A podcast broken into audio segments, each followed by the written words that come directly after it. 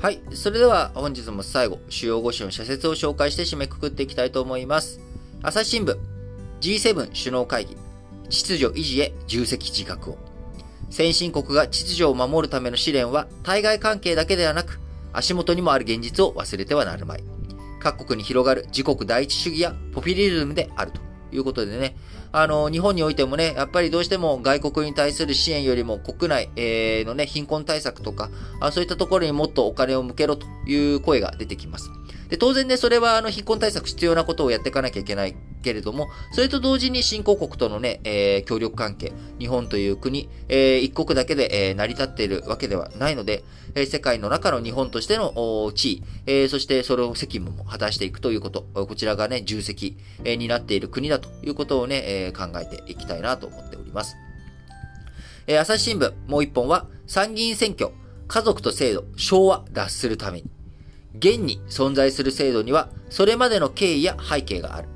だが、制度に合わせた生き方を強いる社会ではなく、ありのままの姿でいて、個人として尊重される社会こそ目指すものだということでね、これはなかなかやっぱり難しいものだなと思います。あの、もちろん制度っていうものはね、えー、それ自体が、あのーなんでしょう、強制力をね、ただ有するものではなく、えー、社会全体がね、えー、制度っていうものは必要に応じて変えていくということ。僕はこれで全然構わないと思ってます。えー、同性婚とかね、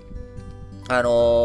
夫婦別姓、えー、とか、まあ僕何度も言ってますけど、夫婦別姓じゃなくて家族別姓として議論してほしいということは言っておりますけれども、えー、議論を深めていてですね、実際の制度を変えていくということ全然ありだと思います。憲法も必要に応じて変えていく。ということにね、朝日新聞なるわけですよね。そういうことは。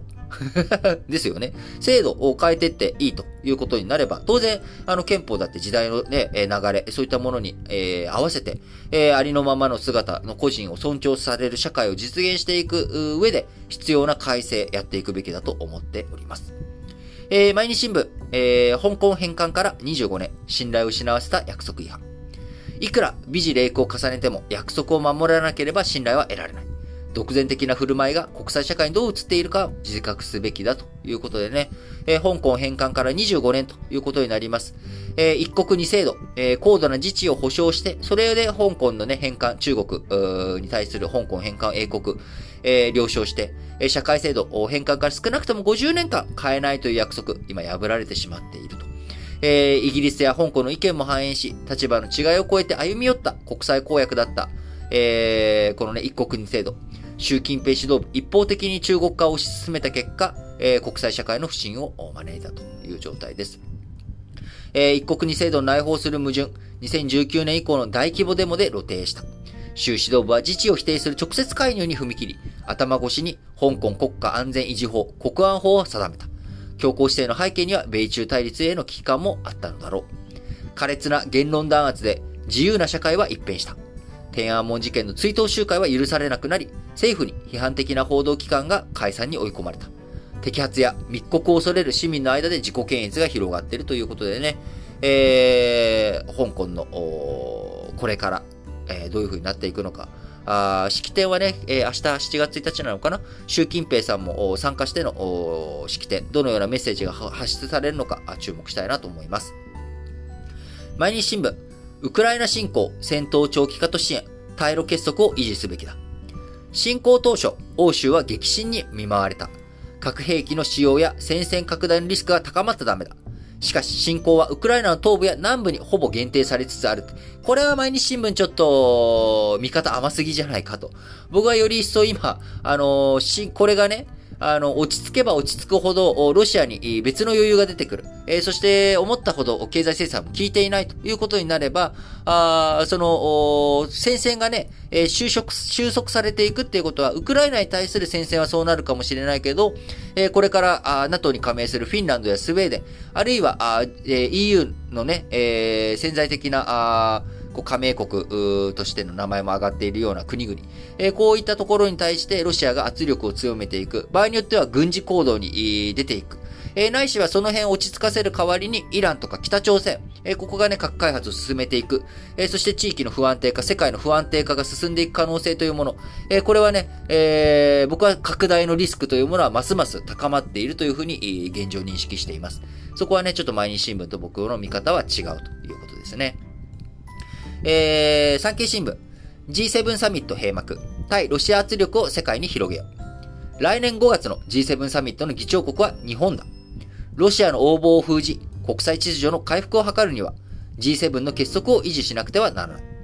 岸田文雄首相にはそのための指導力を発揮してほしいということでね、えー、ここでね、思うことは、あ一つです。えー、来年も、岸田文雄首相、来年5月までね、首相できてるのかなとかね、えー、参議院選挙の結果次第によってはどうなるかわからないですし、えー、その後の政治情勢というものもね、どうなっていくのかわからないわけですけれども、なかなか、この、やっぱり今、あ暑い。暑さ。そして暑い中での節電要求。こう、電力不足。えこれはね、もう政治の責任と言わざるを得ないわけです。えー、そして、えー、もちろんね、今、あのー、総理大臣をやっている岸田文雄首相の責任すべてというわけではありませんが、あ今現状足元の対策を置いてね、え首相全権を握ってしっかりとやっていってほしいなと強く思いますね。はい。えー、産経新聞もう一本は参議院選挙と年金、不安解消の具体的道筋を。超高齢社会が本格化する中、老後の暮らしを支える年金制度をどう維持するか。参議院選挙での与野党論戦は、こうした不安に政治が解決策を示す絶好の機会だ。各党はそのための道筋を明確に示さなくてはならない。読売新聞、日本医師会、患者のために行動する組織。